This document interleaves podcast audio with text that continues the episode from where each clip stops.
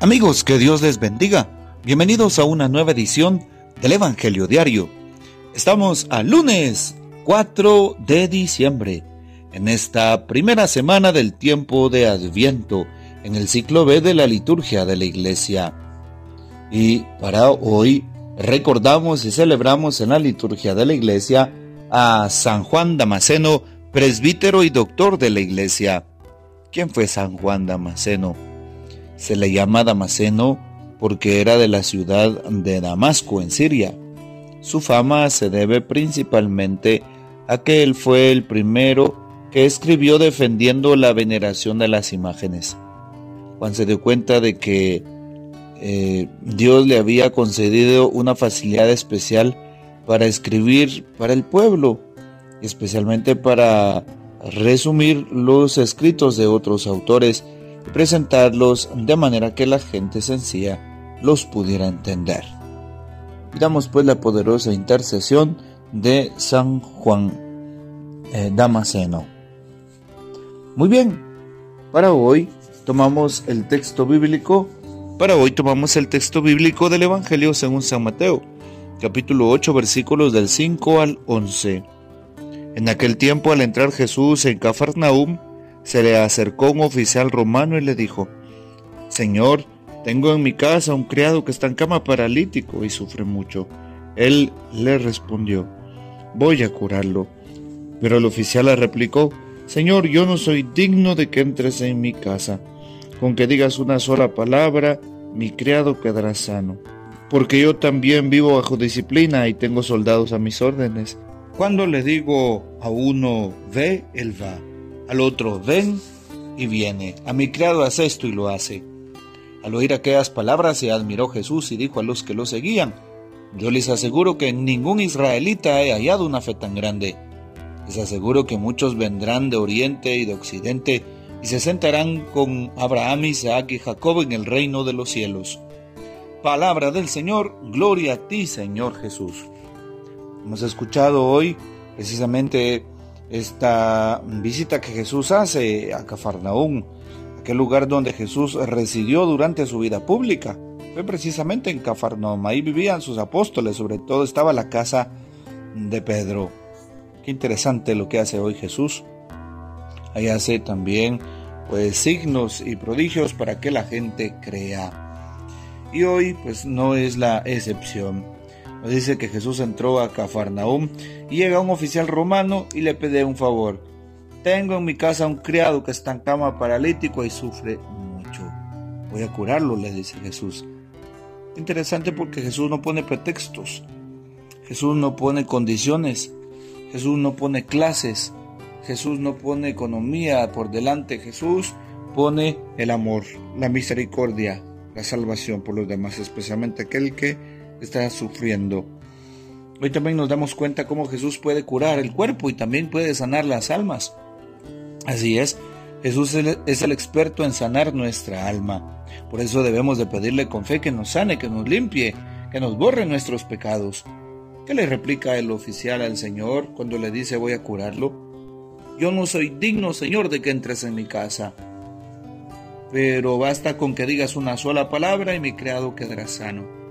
Interesante, Jesús ve la fe de aquel hombre, alaba la fe de aquel hombre.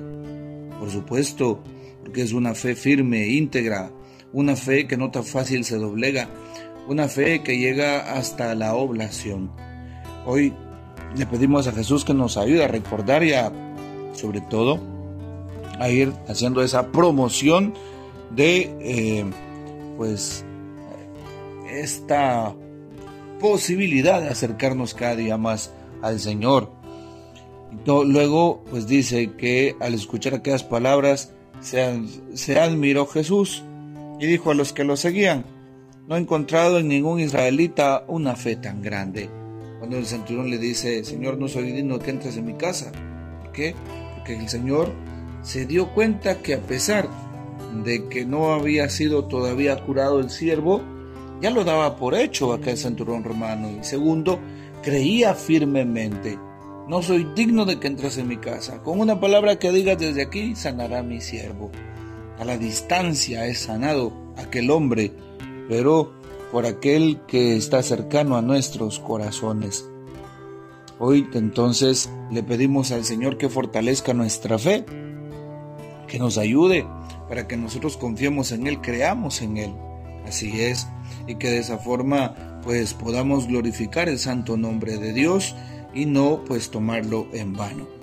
Hoy también le pedimos a Jesús que nos ayude a seguir siendo nosotros esa luz, a nosotros precisamente ese modelo a seguir, que seamos quienes eh, mostremos un rostro vivo de Cristo Jesús hacia la iglesia.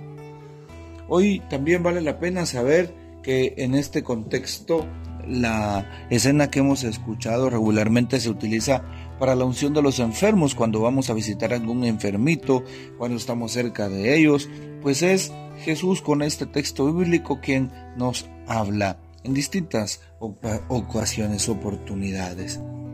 Hoy también valdría la pena hacer la invitación al Papa Francisco para que nos opine qué es para él justamente San Mateo 8 del 5 al 11 para San Juan Damasceno. ¿Qué nos dice el Papa? ¿Cuál es la reflexión que él nos da? Pues es la siguiente. Dejar que Él nos encuentre. Así lo titula. Cuando somos nosotros solos los que encontramos al Señor, somos nosotros, digámoslo entre comillas, los dueños de este encuentro. Pero cuando nos dejamos encontrar por Él, es Él quien entra en nosotros. Es Él el que vuelve a hacer todo de nuevo, porque esta es la venida, lo que significa cuando viene Cristo, volver a hacer todo de nuevo, rehacer el corazón, el alma, la vida, la esperanza, el camino. Nosotros estamos en camino con fe, con la fe de este centurión, para encontrar al Señor y sobre todo para dejar que Él nos encuentre. Muy bien, qué importante escuchar esa reflexión que nos da eh, su santidad el Papa en este contexto del inicio del año litúrgico, porque pues hoy estamos empezando con estas meditaciones que nos acompañarán a lo largo de toda la eh, semana de preparación para la Navidad. Solamente en la Navidad cobra sentido este mes de eh, este tiempo de Adviento. Muy bien.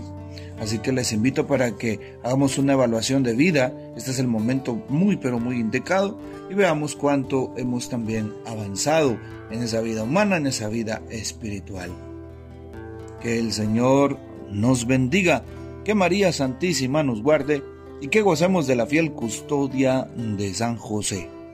Y la bendición de Dios Todopoderoso, Padre, Hijo y Espíritu Santo, descienda sobre ustedes y permanezca para siempre. Amén. Le invito para que se suscriban al canal de YouTube, le dé precisamente un like a la campanita de notificaciones, descargue todo el contenido y de esa manera tendrá un acceso total. Hasta mañana. Y la bendición de Dios Todopoderoso, Padre, Hijo y Espíritu Santo, descienda sobre ustedes y permanezca siempre. Amén.